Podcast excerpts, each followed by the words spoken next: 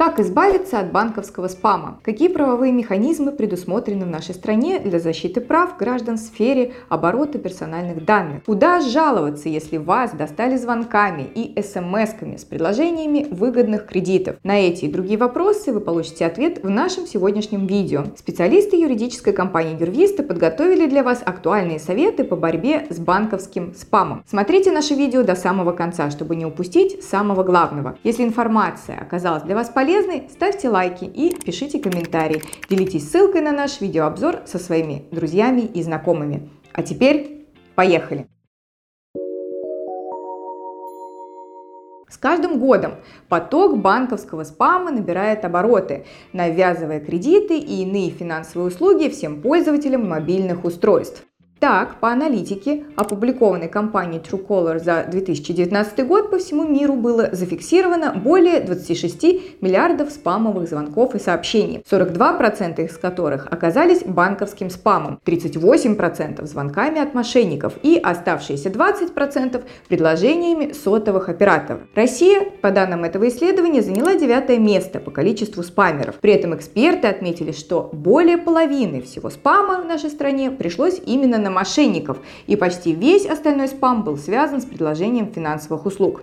Доля сотовых операторов в России оказалась незначительной.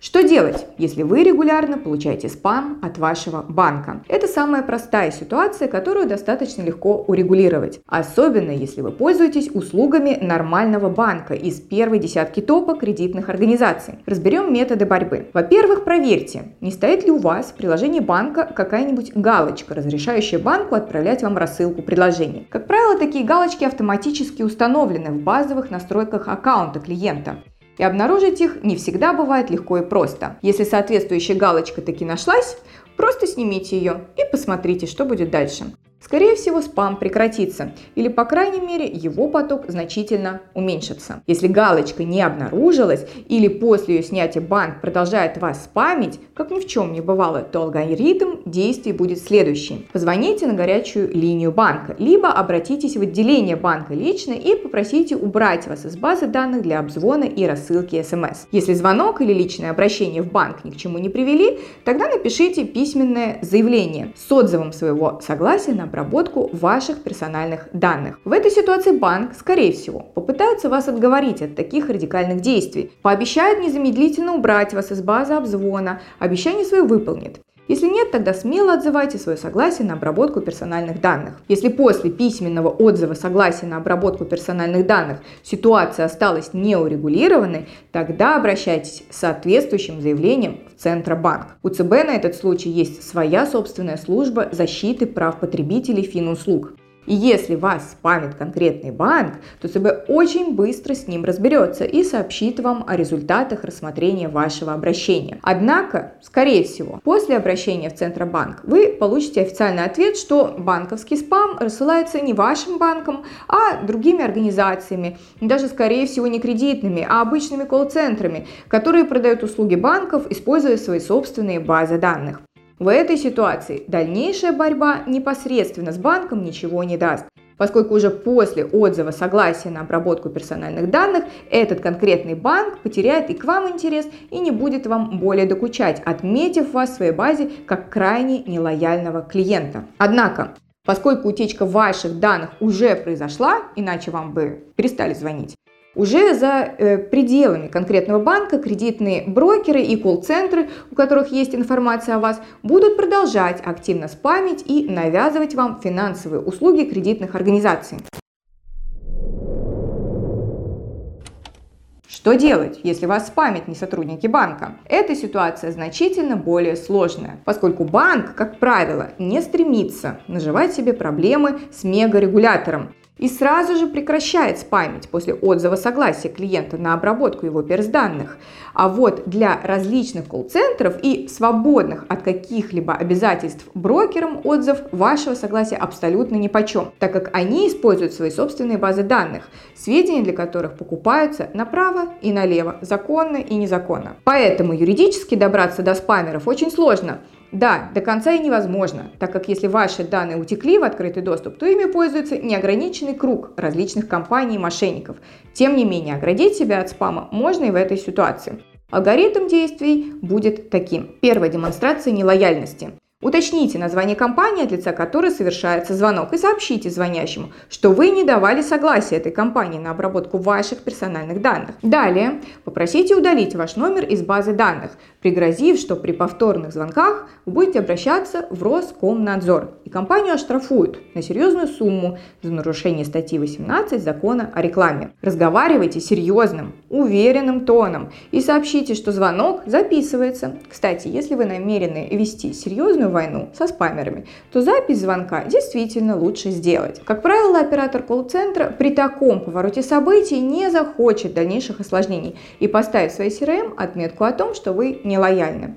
После этого поток спама, если не прекратится совсем, то по крайней мере значительно уменьшится.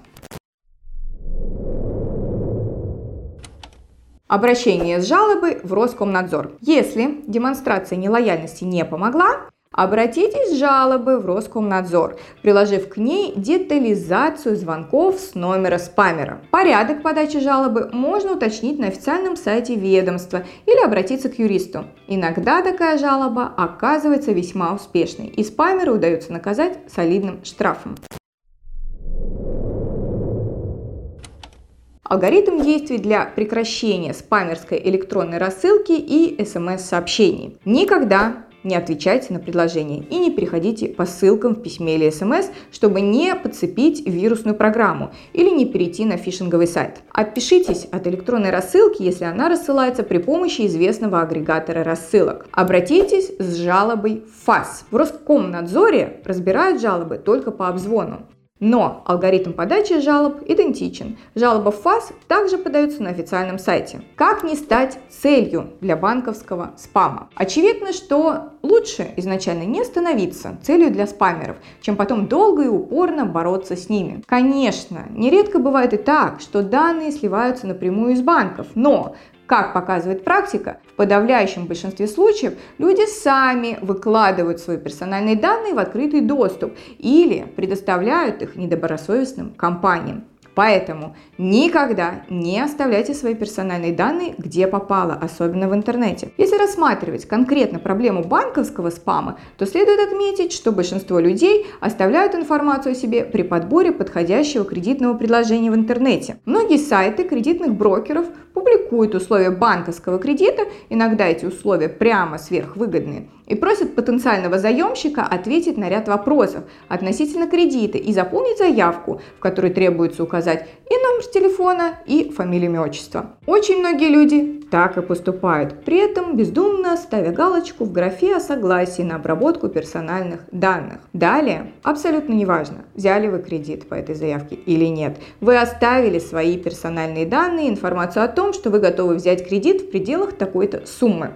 Этого более чем достаточно. В глазах искусственного интеллекта вы теплый клиент, и ваши данные сразу же продаются заинтересованным лицам. Стоит ли удивляться тому, что после подачи подобной заявки на вас хлынет волна выгодных кредитных предложений от банков и микрокредитных организаций?